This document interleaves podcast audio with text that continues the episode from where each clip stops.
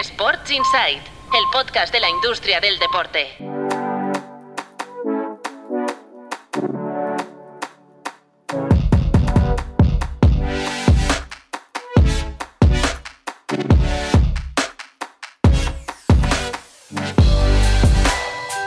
Muy buenas, bienvenidos y bienvenidas a Sports Insight, un podcast de Tu Playbook producido por NSN.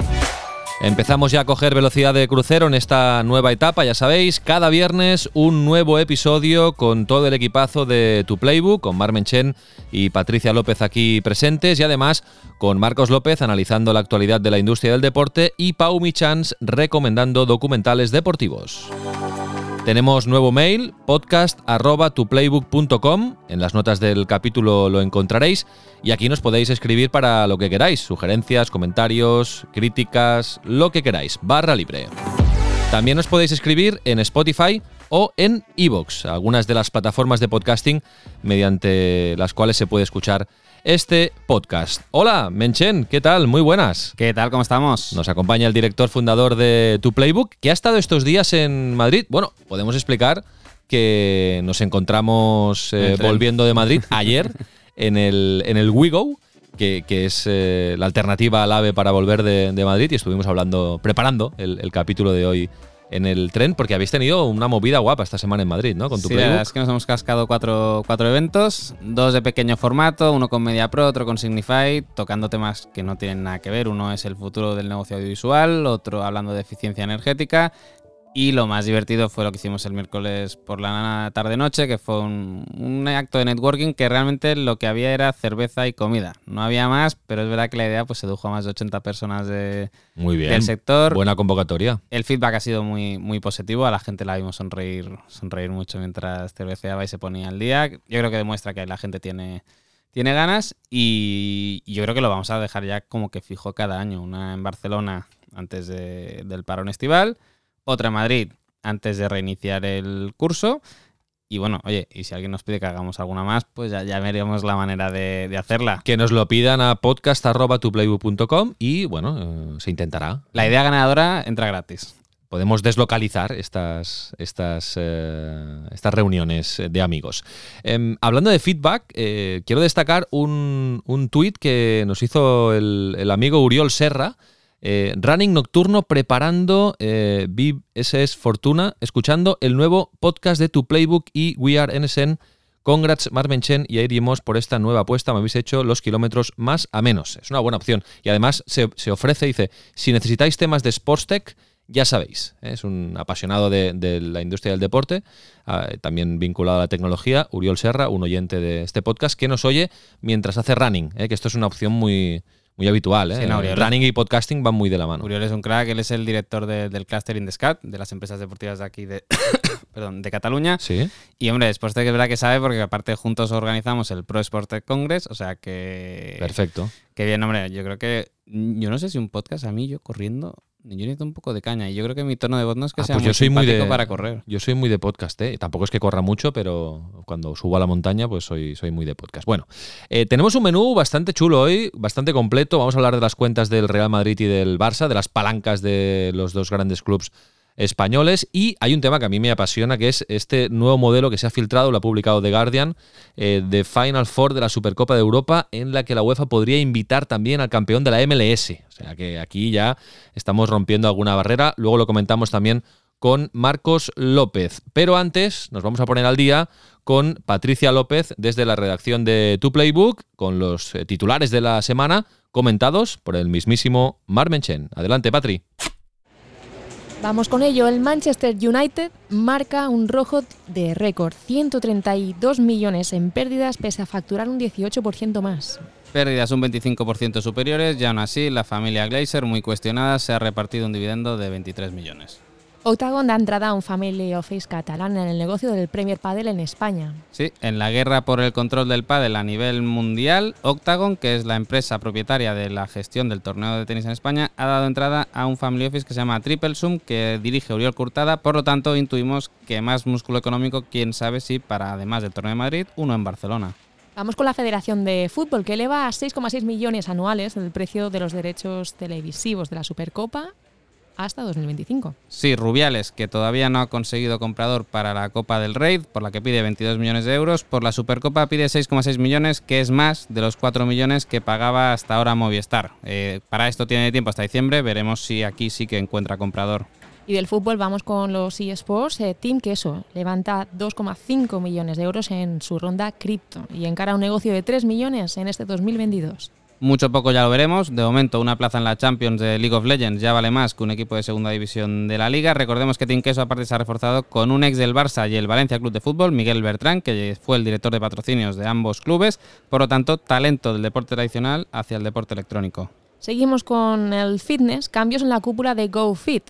Gabriel Saez mantiene la presidencia, pero la cadena ficha a un ex de McDonald's como consejero delegado a partir de 2023. Sí, no es alta competición, pero es el mayor operador de gimnasios que existe en España, por lo tanto un cambio de relevo y sorprende el nombre fuerte a partir de ahora de la compañía, Mario Barbosa, ex alto cargo de McDonald's y que el 1 de enero tomará el cargo de consejero delegado en GoFit.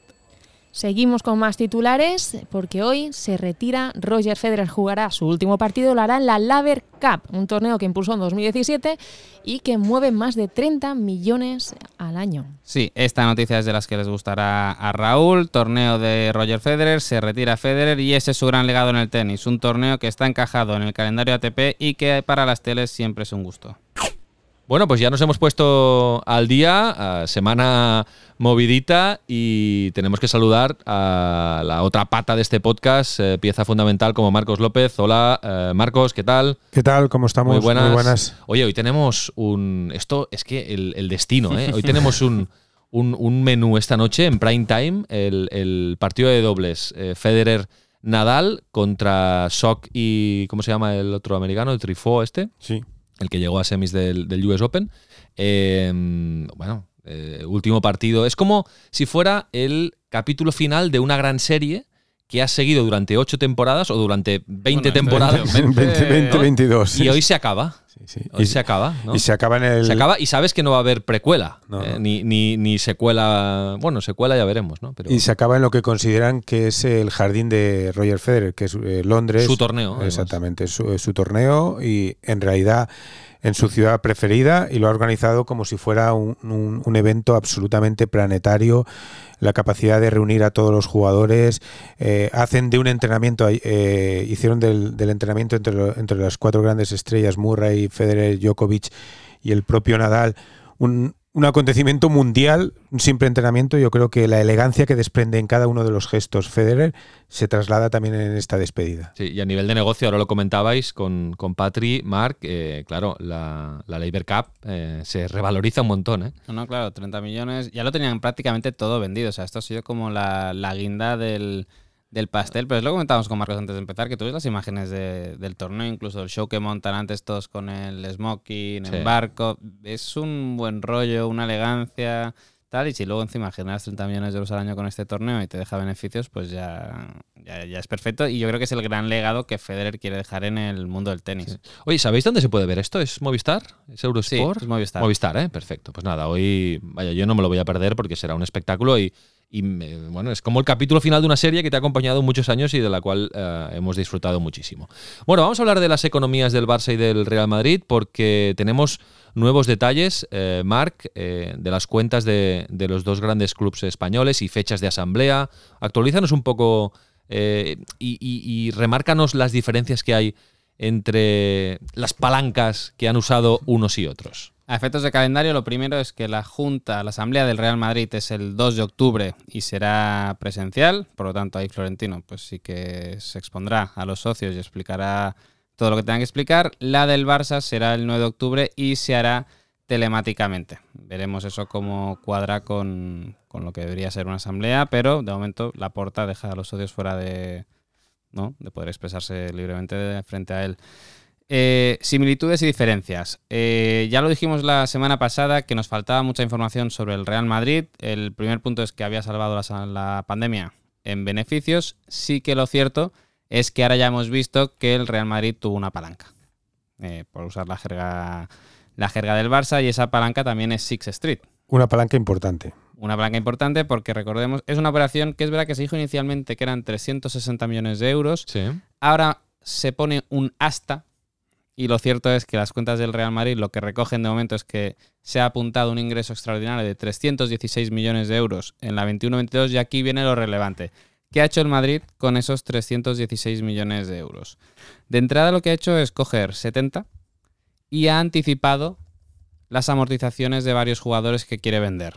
Por lo tanto, ha reducido el gasto de los próximos años. Es un poco lo que hizo la Porta, pero con la diferencia de que Florentino se lo hace a su propio mandato, la Porta se lo cargaba al anterior. ¿Qué más ha hecho Florentino? Ha dicho, oye, aquí hay riesgos de 65 millones, yo por si acaso me hago un, cajoncito aquí con 65 kilos, por lo que pueda pasar. Y lo más importante y lo que pocos pensaban que podía pasar es que ese dinero de Six Street Legends para la explotación del Bernabéu también ha servido para tapar un agujero de 170 millones de euros, que son las pérdidas con las que probablemente iba a cerrar el Madrid la temporada 21-22. ¿Por qué? Porque pensaba que iba a generar más de 100 millones por venta de jugadores y finalmente se quedó en unos 68. Y es verdad que es una cosa que siempre es positiva, siempre y cuando tengas bonus de patrocinadores que te lo compensen, que es que se gastó 38 millones en primas por, ganar la Champions. Por la Champions y por la Liga. Y luego que esto yo creo que lo tendrán que explicar. Ahí hay una partida de 19 millones en indemnizaciones y bajas. 2,5 son del baloncesto. Podemos intuir que son pues por la restricción del contrato con el, con el técnico, con Pablo Lasso. Pero en el primer equipo de fútbol también ha habido muchas indemnizaciones y bajas. Por lo tanto, no sabemos cuántos de los jugadores que se han ido gratis este verano que, los han echado, como a Jovic. Que no ha sido tan gratis. Pues, pues seguramente no ha sido tan gratis y lo han, y lo han vaciado. Eh, ¿Qué lo diferencia del Barça y por qué para mí esta palanca del Madrid no me parece tan negativa como todo lo que ha hecho el Barça? Porque esta operación es muy similar a la de Barça Studios, que aquí ya hemos defendido que esa operación tiene, tiene mucho sentido. Es verdad que el Madrid vende parte de un negocio que es, que es real, que es visible, que lo ves, y sí que aquí dejan claro que son nuevos negocios. Por lo tanto, aquí no entra los abonados, sino que meten las áreas VIP, los nuevos espacios comerciales y todo lo que es la taquilla general. Pero das entrada, digamos, a un socio que sabe de qué va esa área de negocio y te puede generar en el futuro, que ese es el objetivo, más ingresos. Que es un poco Barça Studios. Barça Studios para mí es una operación muy buena porque realmente el Barça ha vendido algo muy, muy etéreo, muy que nadie sabe que va a ser. Y por un precio que era, que era imposible de asumir. O sea, 200 millones. Por, un lado está algo que es más terrenal, más em, que se puede, más tangible, que es la productora. Que se puede tocar. ¿Vale? Con expectativas. Y por el otro lado está todo el negocio digital. es una productora con expectativas, no es una productora que ya gane mucho dinero y demás. pero es verdad que socios. No, y que tiene, y que, y que soporta Barça TV y, tiene unos gastos recurrentes eh, importantes. Pues es verdad que socios, parte de lo que ha puesto lo puede recuperar porque en esa nueva sociedad, y a ver cómo explican en esto en la asamblea, eh, ya no es solo estudio, sino que realmente es todo el negocio digital, por lo tanto, todo lo que paga socios al Barça eh, por patrocinio. perdona, Marc, un, apunte. ¿Se sabe ya el orden del día?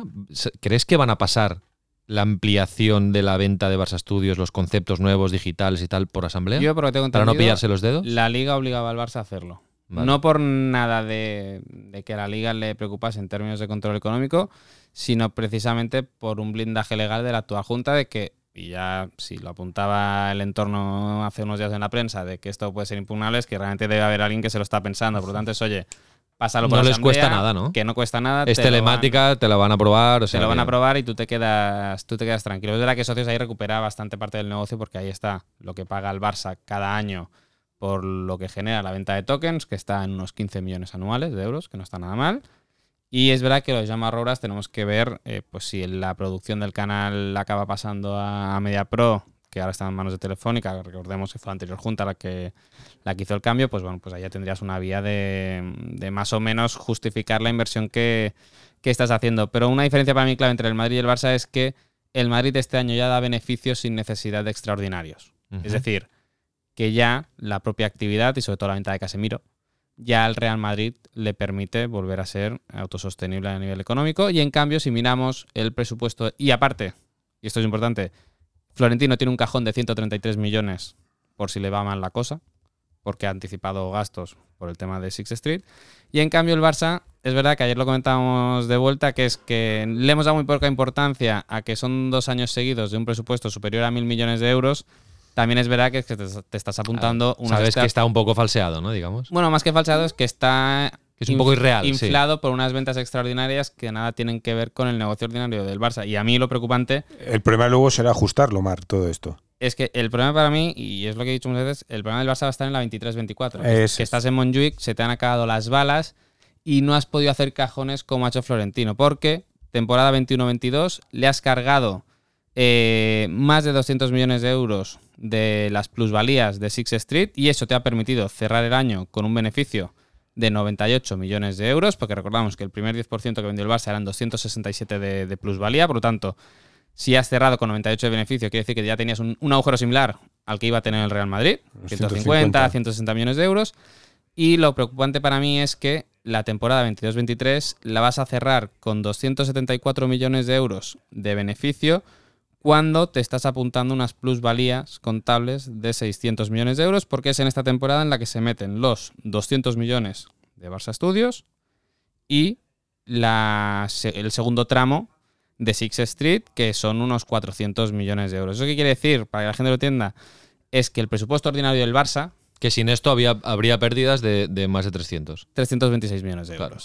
Y eso es lo preocupante porque, y es lo que hemos ido avanzando muchas veces aquí, que es que la 23-24 te vas a jugar a Montjuic, tienes el menos 41 de televisión que le tienes que dar a Six Street, Museo, día los estadio. grandes patrocinios ya los tienes colocados. El museo, el otro día los compañeros del que te yugas decían que se lo llevan a, a la pista de hielo, pero Así que lo cambios. Y es verdad que si la actividad del primer equipo te la llevas a Montjuic, es El foco estará yo allí. No, yo no digo que las ventas del museo vayan a bajar, pero pierde un poco el foco el, el turista que viene a Barcelona, por lo tanto, seguramente sea algo que se resienta. Palcos VIP, que Montjuic. O sea, con el nuevo Spy Barça, el museo no está dentro de la. Bueno, es, es temporal. Por Es las temporal. obras se lo llevan Ah, a- temporal. Pero luego de sí, manera- luego estará. sí, sí, ah, sí. de Pero acuerdo. de de momento se lo llevan temporalmente a la pista de hielo porque supongo que ya tienen que Bueno, empezar a vaciar el Eh, estadio sí, para. Es que además es. Pero ¿y la pista de hielo. No, no, chao, no, chao. no, ya está chao, chao. Montan Eh, otra, sí, temporal. Sí, sí, pero es que sí, es que la pista, no, es que la pista de hielo está en desuso ahora mismo, no se puede utilizar. No hay hielo para entendernos.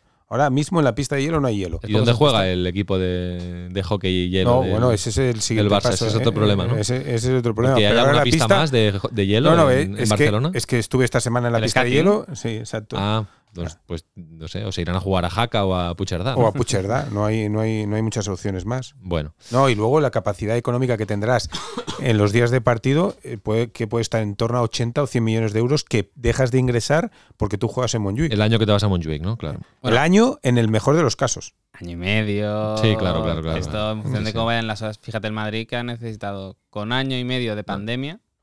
Está claro que el Madrid con No lo del estadio ha sido súper ágil, súper hábil y aprovechando el Y año de, pandemia. Sí, sí. Ha tenido- eh, Sí, oye, bueno, Ha tenido suerte. Pero lo tenían todo preparado para cuando. Y luego fueron a jugar a, a la, la ciudad deportiva Sí, a Valdebebas. durante, durante bastante tiempo. toda la temporada. sí. Y ahora, y todavía no han acabado, pero claro, les faltan las obras de fuera, y entonces ahora pueden seguir jugando en el Bernabéu. Les falta el revestimiento este eh, galáctico que, que le van a hacer al Bernabéu. Y yo por rematar esta parte, pero yo creo que, que aparte ha habido mucha polémica, el Real Madrid, las palancas, yo creo que hay que diferenciar muy bien eh, lo del Real Madrid de lo del Barça, porque el, realmente el Madrid sale bastante bien parado.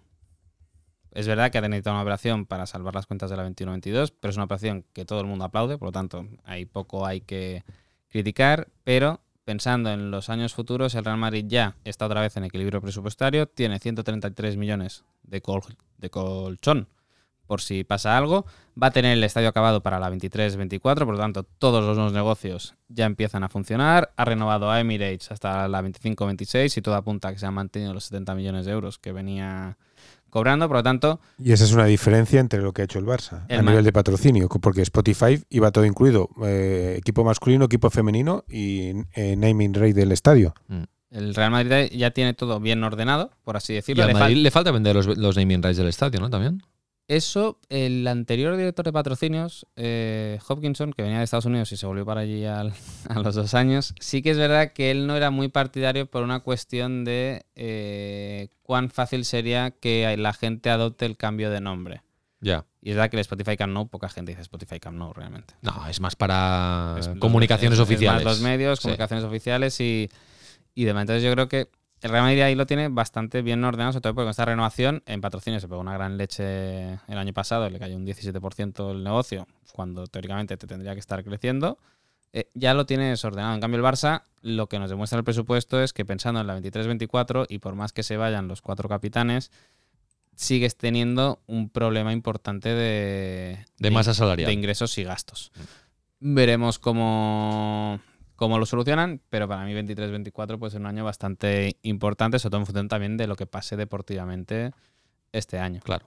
Bueno, vamos a otro tema de estos que a mí me gustan, que es eh, una posibilidad de un nuevo formato en una competición de fútbol en Europa. Y es que ha publicado esta semana The Guardian que la Supercopa de Europa, eh, la UEFA está estudiando eh, convertirla en una competición que sea una Final Four en un fin de semana con los campeones de la Champions, la Europa League, la Conference League y la MLS y que se podría celebrar incluso en Estados Unidos. ¿eh? Eh, Este formato sería para que entrara en vigor en el 2024 y el objetivo, pues evidentemente, es generar más, más ingresos y hacer más atractiva la, la competición. Bueno, no sé. A ti te encanta este formato. No, Iba a decir, a- a mí- yo de Raúl dice ah, posibilidad, él de- querría decir debería ser una realidad. Sí, sí, A mí- a ti te A encanta ver, este a mí, formato. no, a mí es que de entrada me gusta que las eh, properties, es decir, las organizaciones deportivas Sí. grandes, mm, se muevan y evolucionen y, y propongan cambios ¿no? de, de- de formatos. Creo que es una manera de prestigiar esta competición y luego, sobre todo, lo que más me, me fascina es eh, este puente que se puede abrir entre la MLS y, y le- y Europa, que creo que puede beneficiar a, a todas las partes y sobre todo al, al fútbol y su implantación en Estados Unidos, que como sabéis es la gran asignatura pendiente del deporte rey. ¿no? Yo estoy segurísimo. Y de cara al Mundial. Claro, segurísimo claro, que claro. esto es idea de Releven, que es la agencia que vende los derechos de televisión de la Champions League y los ha colocado con una muy buena plusvalía. Yo creo que invitar a un club de la MLS no te mancha nada, porque yo creo que en estos partidos de verano ha quedado muy claro. Y te voy a decir una cosa, aún se lo venderán a Apple TV. Apple eh, TV Plus. Ya es lo que querría. Claro.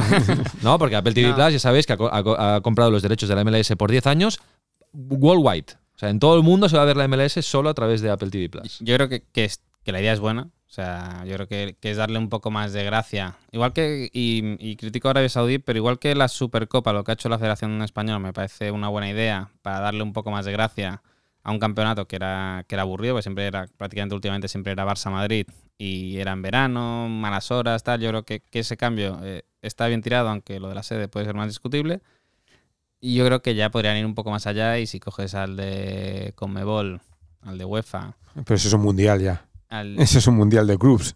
Bueno, es que Bueno, ahí la, pero- la Claro, FIFA también claro, está en ello. Claro, por eso la- es que la FIFA fi- lo tiene. la finalísima ya de UEFA y fijaros que cada vez vemos más alianzas entre entre las confederaciones Sí, de- señor. dejando al margen a FIFA Sí, sí. que también forma parte de la lucha de poder que tienen todos estos para ver quién maneja el cotarro a nivel a nivel mundial porque yo creo que un issue que vamos a ver en los próximos años va a ser el tema lo decíamos el otro día y hoy Marcos que lo ha sufrido con el tema del fútbol femenino el tema del fútbol de selecciones yo creo que va a ser un debate abierto e importante, porque fijaos el Barça, o sea, en un partido se le han lesionado cuatro, que vamos a ver cuándo puede contar con ellos. Recordemos que las nóminas las pagan los clubes. El eterno, el eterno problema, sí, sí. Sí, y además, ¿en qué momento se le han lesionado? Sobre todo con más gravedad Cundé y Memphis. Y, y es curioso porque a, a nivel de Barça no había sufrido ni una sola lesión muscular desde el inicio de temporada. Y en un partido, uno en Varsovia, Memphis, y otro en París, Cundé, se le lesionan. Y eso eh, implica un, un desgaste deportivo y sobre todo también económico, porque al final el Barça se está jugando mucho dinero en la Champions. Sí, porque ahora pagan algo, ¿no? Las federaciones, pero son, Pero Sí, para, son para- peanuts. para que hagáis una idea, de todo lo que genera el fútbol de selecciones, los clubes reciben entre un 8 y un 10%. Y cuando se lesiona un jugador, creo que también, Sí, también deben pagar algo, pero. Sí, pero no te compensa los Nada. 15 millones de amortización que tiene Kunde el Barça este año. claro. Bueno, no sé, a mí esto de los nuevos formatos y el formato este de fin de semana, de Final Four, Ese que, sí que viene, es que viene del baloncesto, ¿Eso es una copia del baloncesto Claro, o de a- la final universitaria de la NCA? A mí eso me gusta. A mí eso me gusta. Creo que aquí la Copa del Rey también debería apuntar hacia esa dirección. No sé, son formatos muy chulos, eh, convivencia de aficiones, eh, son, son complicados logísticamente, pero no sé. Copa del Rey que sigue sin tele y ni se le espera de momento. Bueno, ya llegará, ¿no? Mm, Bueno, Mira el mm, fútbol femenino, al final hablas ahí- con los operadores y si la federación no se baja del burro con lo que pide. Es que la Copa del Rey creo que quiere. solo interesa a partir de, bueno, si me apuras cuartos de final, semis, si no lo otro. es Bueno, que- pero está bien gestionada la Copa, ¿eh? como Sí. competición y como, y como producto. Que, sí, que- pero quien te lo podía pagar, Dazón ya tiene la liga. Claro. No necesita la Ahora copa no. para atraer aficionados Claro. del fútbol. Estás pidiendo 12 millones por la bueno, bajará la cifra seguramente, ¿no? Bueno, pero es que lo que hace en cada tender la federación es em, no, no puja a nadie y lo que hace en el siguiente es, es pedir todavía más. Ya. Bueno, va, más temas. El City Football Group, que, que está. que sigue comprando clubs en, en el mundo. le está enseñando el camino a Top Volley. Exacto, le está enseñando el camino a Top Volley. Al del de Chelsea, co- ¿no? al, del Che- al nuevo dueño del Chelsea de cómo se deben hacer las cosas. Y ahora eh, está ultimando la compra del Sport Club Bahía del Brasil, que sería su club número 12. y 135 millones de euros la operación. Yo creo que, hombre, es inteligente porque te permite tener clubes en mercados que generan mucha cantera. Eso te permite no incumplir las normas de FIFA en cuanto al número de jugadores cedidos que puede tener cada club, porque digamos que vas creando como, como capas. Oye, te desarrollas aquí en el fútbol brasileño, eh, que te va medio bien, pues a lo mejor, oye, te envío, te envío a jugar a la MLS o te envío al de Uruguay para que te curtas un poco más por allí. Luego, ya si acaso, puedes dar el salto a Europa, pero lo puedes dar al City si eres muy bueno, al Girona si eres medio bueno, al Stack Troyes si puedes ser bueno, pero todavía te falta un poco de cocción. Y oye, no, y si es un poco exótico, pues te envío al Yokohama Marinos en Japón, al Mumbai City en la India o al que tienen No, en no, es un auténtico holding y vamos a, a leer la lista de clubs en, en- de las que el, el City Football Group es dueño o accionista, ¿eh? porque no en todos los clubs tiene, tiene la propiedad 100%. Manchester City, donde empezó todo, digamos. Girona, Sí. Stack Troyes de Francia, el Palermo italiano, el New York comprado. City, el New York Palermo, City. Se el Palermo. Es que, Sí, es, sí, es una, recién- es que es una burrada. New York City de la MLS, Melbourne City de Australia, Yokohama Marinos, que creo que tiene un 30% en Japón, Mm. Montevideo City Torque de Uruguay, Sichuan Jinyu en China, Mumbai City en la India y Lommel SK en Bélgica. Y para que, Casi nada. Sí, para que la gente entienda, eh, hay un futbolista, por ejemplo, que es Tati Castellanos, que está jugando ahora en el Girona, que ha recorrido tres equipos de ese grupo. No ha jugado nunca en Argentina, porque tuvo problemas, eh, no lo querían en Argentina cuando era un niño, hizo una prueba con River y con Lanús y no, y, y no lo quisieron.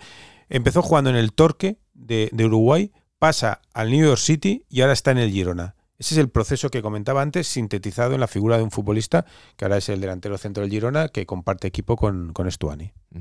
Bueno, pues eh, veremos si se concreta esta, esta compra. Hay negociaciones, eh, ha habido muchas negociaciones, también negociaron con el Atlético Mineiro y no Eso salió es, bien. es.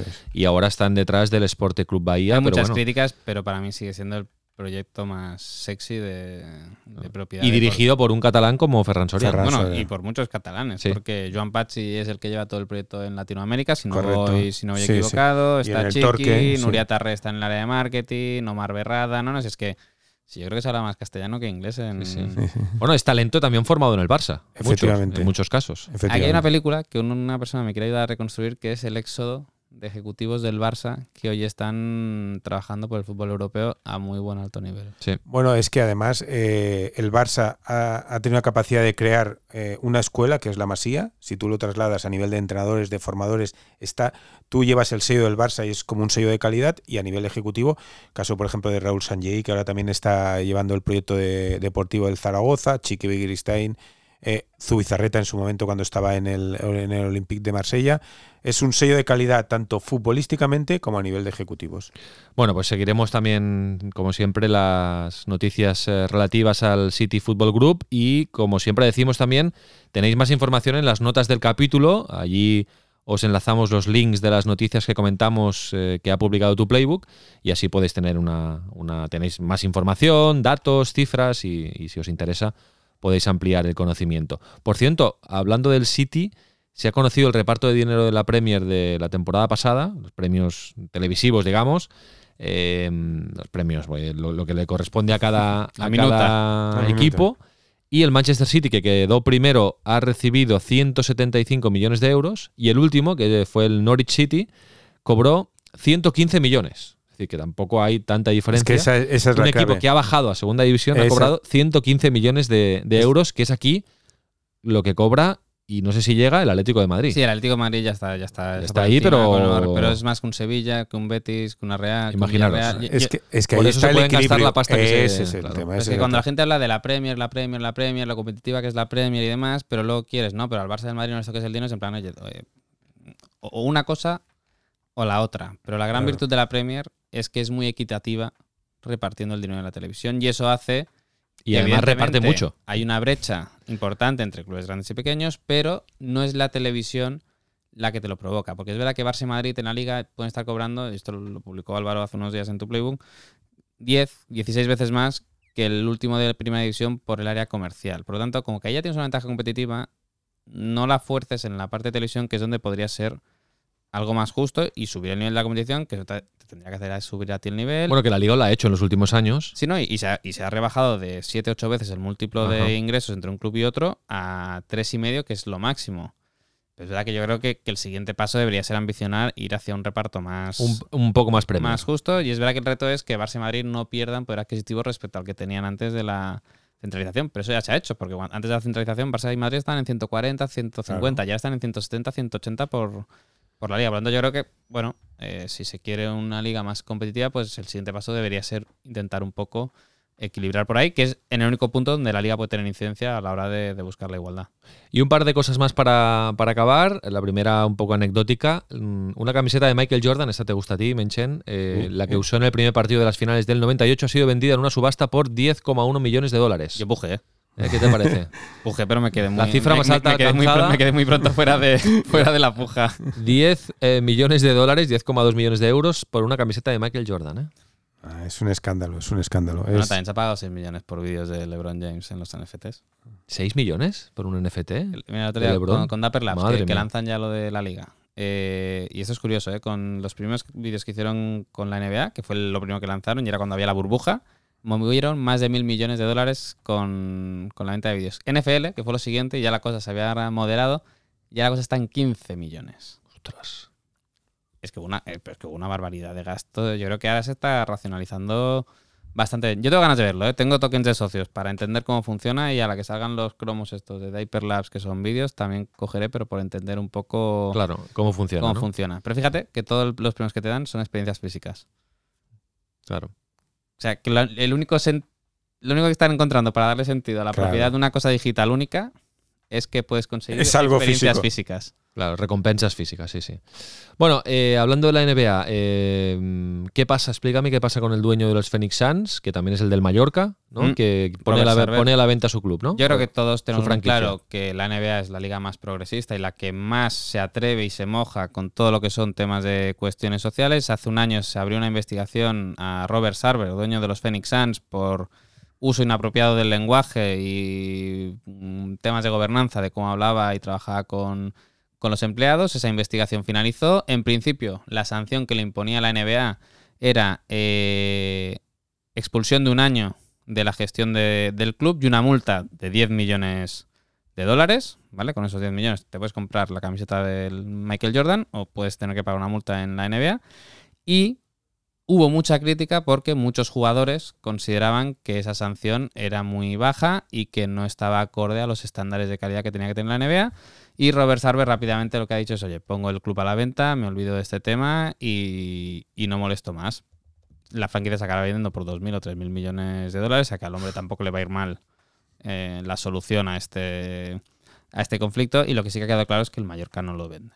Porque es verdad que aquí, mientras en Europa damos entrada a jeques y saudíes y gente de dudosa reputación en la propiedad de los clubes, porque la liga no puede incidir, la Premier sí que puede, recuerda a Roman Abramovich, Mm. aquí mm, no hay tanto control y no hay tanta... Porque en la, en la NFL también ha pasado, ¿eh? de obligar a gente a vender su franquicia. O sea que allí son bastante más... Bueno, porque son propietarios reales. Claro. Son, pro- son, son propietarios reales. eh, pertenecen a, a una organización que aquí también pertenece a la liga, pero la liga no tiene esa capacidad de decisión sobre, lo- sobre los propietarios. Bueno, ¿Tenéis pasta para comprar los Phoenix Suns? No, Bueno, oye, Devin a- a- Booker. a- a- abramos un crowdfunding aquí en el podcast y a ver si alguno Bueno, se si- a ver si anima nos llega, a ir poniendo. ¿Cuánto, cuánto, ¿Cuál es la valoración? A ver, empecemos que tenemos que recolectar 2.000 millones. ¿2.000 solo? Solo para entrar Ah. con, oye, tenemos Luego ya. Aquí estamos, aquí estamos. Bueno, bueno, lo miramos, ¿eh? Mientras tanto, vamos a escuchar la recomendación de contenido deportivo que nos hace un día más Pau Michans. Già stavo dicendo, secondo me ha sbagliato. Perché? Perché, eh, perché Reginaldo era. Estoy seguro que no soy el primero en preguntármelo. Ha perso il tempo del passaggio, poi naturalmente. La serie documental de la semana es Misterios del Fútbol, una serie de cinco episodios que se acerca al fútbol desde otro punto de vista, desde la parte más enigmática, oscura y, curiosa. De hecho, los títulos de los capítulos hablan por sí solos. El primero se titula OVNIs y después está el de Cementerios, Maldiciones, Animales y Fantasmas. Es una serie, como decimos, que se puede ver en eh, FIFA Plus, la plataforma de streaming de la FIFA, que es gratuita. Es una producción original. Está bien porque los capítulos no duran más de 20 minutos y está dirigida por el periodista Juan Irigoyen. Ah, Así pues, si te gusta descubrir historias del fútbol diferentes, bien contadas, esta serie te va a gustar porque tiene una estética muy cuidada, con imágenes ficcionadas bien grabadas, con sentido, con archivo histórico de valor y todos los capítulos están muy bien narrados por parte del presentador y actor argentino Diego Ripoll. Además, el lugar desde donde se narra toda la, historia recuerda un poco a la estética de La Casa de Papel, por aquellos que, le gustara la serie. Resumiendo, me gusta porque se descubren historias del fútbol que van mucho más allá del terreno de juego y tiene ese punto tenebroso que le da aún más fuerza. No es un true crime, pero se le acerca. Como decimos, misterios del fútbol en FIFA Plus. Bueno, pues gracias eh, Pau por la recomendación y siempre atentos a FIFA Plus, ¿eh? que es una plataforma gratuita, eh, online, eh, en streaming, que ha lanzado la FIFA en este 2022 y bueno, van colgando contenido y siempre relacionado con el mundo del fútbol y Pau nos recomienda esta serie de sucesos paranormales alrededor del mundo del, del fútbol. La que seguro que nos recomienda Pau un día de estos es la de la que acaba de estrenar en Movistar, de la Liga de los Hombres Extraordinarios. Los ¿eh? presidentes de los 90. Exacto. Y es un, más que un retrato de los presidentes de los 90, de Gaspar, Lopera, del Nido eh, y compañía, es un retrato de la España de los 90. ¿eh? Yo he tenido oportunidad de ver los tres primeros capítulos y, y habla de. Tres o cuatro he visto. Y habla de. Bueno, es un retrato de, de la, social de, de la España de los 90. eh, con Que el ahora te escandalizas escuchando según qué cosas Sí, y sí, viendo sí. según qué cosas. Exacto, exacto, sí, sí, sí, sí. Bueno, y aquellos presidentes hiperintervencionistas que siempre estaban ahí en, en portada, ahora que están todos ahí en un segundo plano. Bueno, ha cambiado, ha cambiado, claro. Todavía- ha cambiado la sociedad. Todavía queda alguno de esos. Sí. No tan estridente, pero todavía queda alguno. Bueno, alguna. No, del nido está por ahí. Sí, del nido está por ahí con una guerra con su hijo que no se habla, su hijo tiene No, sus no, acciones, no, ¿no? y, y ha dejado claro que quiere volver a ser presidente, Sí, sí. pero otra vez sí o sí. Sí, ese, sí, cl- sí. ese club. Todavía hay algunos, eh, hay algunos vestigios, de- Vestigios, esa es la de, palabra. aquella época. Pero bueno, está muy bien, ¿eh? Él ha hecho producciones del barrio con producciones del CAO y se emite en Movistar y la serie está bien si, si sobre todo si habéis vivido aquella época de los 90 como la vivimos nosotros. ¿Alguna recomendación? Me, me voy a ir a Japón en los próximos días. Por cierto, la semana que viene nos conectaremos desde Japón, grabaremos Perfecto. el capítulo, ¿eh? puntualmente el viernes lo colgaremos, pero será, será una experiencia diferente ¿eh? desde Japón. De acuerdo.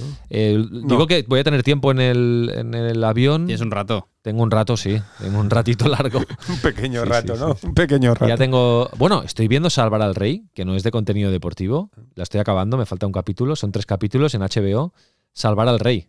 Con todas las grabaciones de Bárbara Rey, las amantes del rey, los escándalos del rey. Bueno, bueno. Alguna bueno. desconocida, además, que, que es, que Sí, es la sí. primera vez que aparece. Kika Campillo, sí, sí. Exactamente. No, la no. fotógrafa, ¿no? Top este documental, ¿eh? HBO. Tenéis que ver Salvar al Rey. Sí, sí.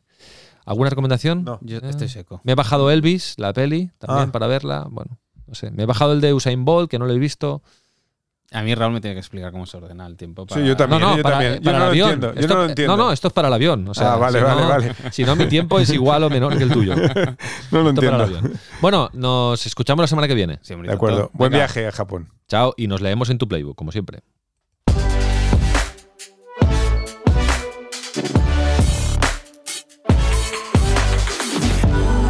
Sports Insight, un podcast de Tu Playbook producido por NSN. Y recuerda, tienes toda la información económica de la industria del deporte en tuplaybook.com. Únete a la plataforma de negocios para la industria del deporte.